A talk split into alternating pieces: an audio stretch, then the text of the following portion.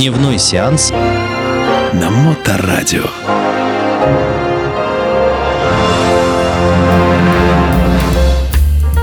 Приветствую вас, мои дорогие братушата и сеструча.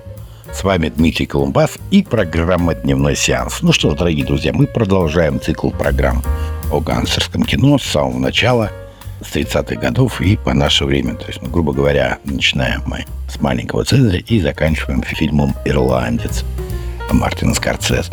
Ну что ж, мы остановились с вами на 1937 годе, до конец 1937 года. Именно в 1937 году актер такой Роберт Монгомери. Он возглавил независимый профсоюз актеров. Именно этот человек, хоть и актер, но духа нереального, то есть стержень у него был, потому что именно он практически отбил все притязания мафиози на киноиндустрию Голливуда.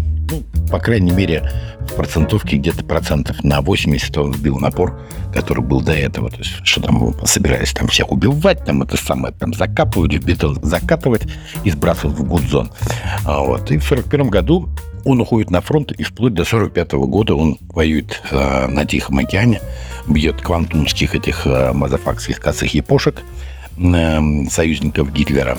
И в 47 году, когда он пришел уже с фронта, он снял свой первый нуар «Розовая лошадь». Именно в 1947 году вышел этот фильм, где главный герой, ветеран войны тоже, и он приезжает в маленький городок в штате Нью-Мексико, чтобы отомстить лидеру местных гадов, местной банды за убийство своего лучшего друга.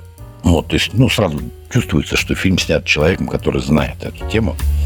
И вообще, как бы, много людей в Голливуде были ну, с жизненным опытом до того, как начали снимать кино. И одним из пионеров а, жанра нуар был такой Дэшел Хэммет. Сам он когда-то работал, ну, не в полиции, он работал в а, частном детективом.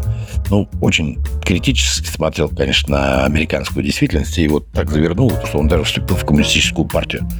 А вот, и после того, как наступили слушания всяких против коммунистов, макартизм, да, вот это, то есть он тоже как бы пал а, жертвой этих слушаний. А в послевоенных нуарах такие как «Асфальтовые джунгли», 50-го года «Грубая сила» 47-го. А вообще как бы режиссеры обращались к проблемам уличной преступности и коррумпированности полиции. То есть э, именно то, что вот происходило у них э, на улицах, то, что слияние там мафии да, с милицией, ну, то есть, представляете, да, ну, примерно то же самое, что у нас было в 90-х, то есть как бы это у них было в 30-х годах, да. Вот, а в «Белом колене» 49 -го года мафиози уже были показаны такими людьми, такими, то есть солидными, данька такими, то есть которые вхожи были в коридор власти, там светские круги, да, то есть как бы. Ну, на самом деле, о взаимоотношении банд внутри э, режиссеры только догадывались, потому что, ну, помните, да, что была такая мерта, омерта, э, молчи, слушай, слушай, ну молчи, чтобы, не дай бог, там ничего не просочилось там туда-сюда.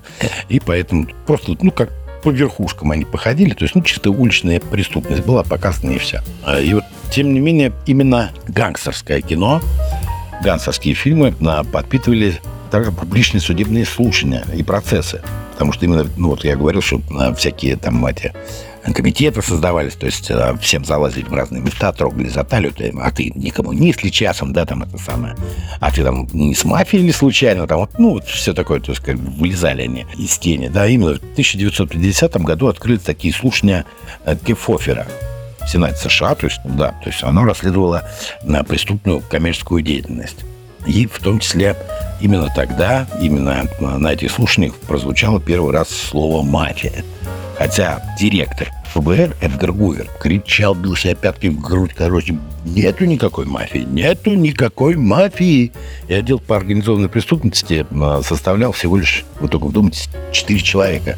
На фоне всех остальных отделов доходили до 200 лиц полицейской национальности, которые разбирались с чем угодно, но только не с мафией.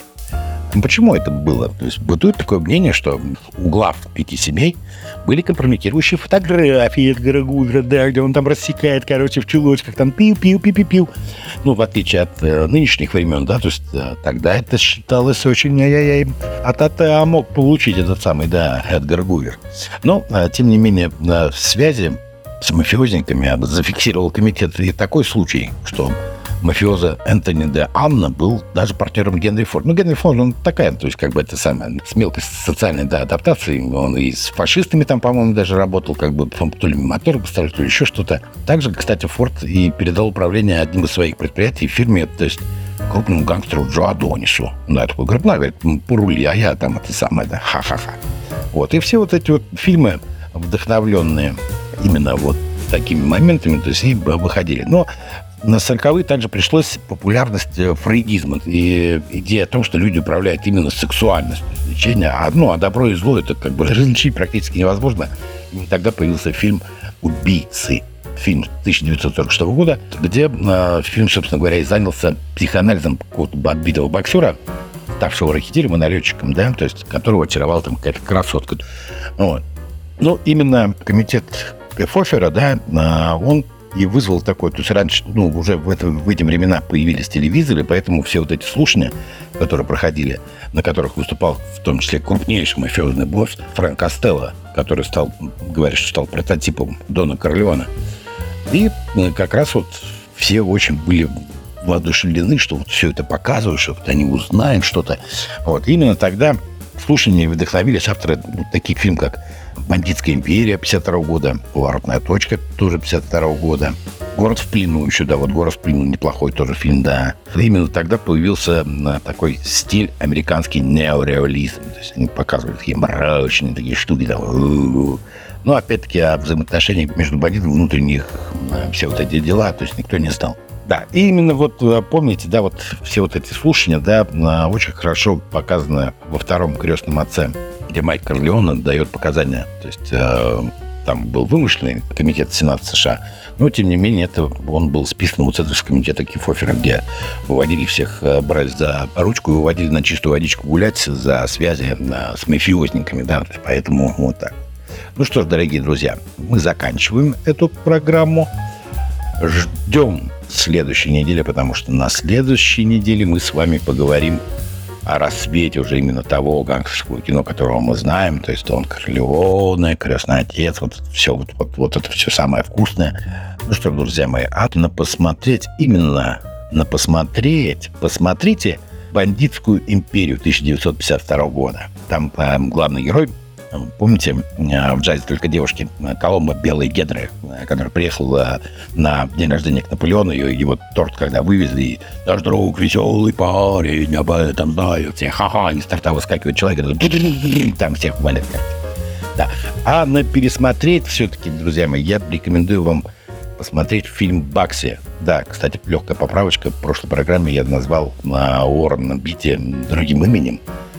Вот я приношу свои э, извинения. Обязательно пересмотрите фильм «Бакси», который очень досконально показывает всю вот эту ситуацию вокруг Голливуда в 50-х годах на уровне великих гангстеров Бакси Сила и Лаки Луча.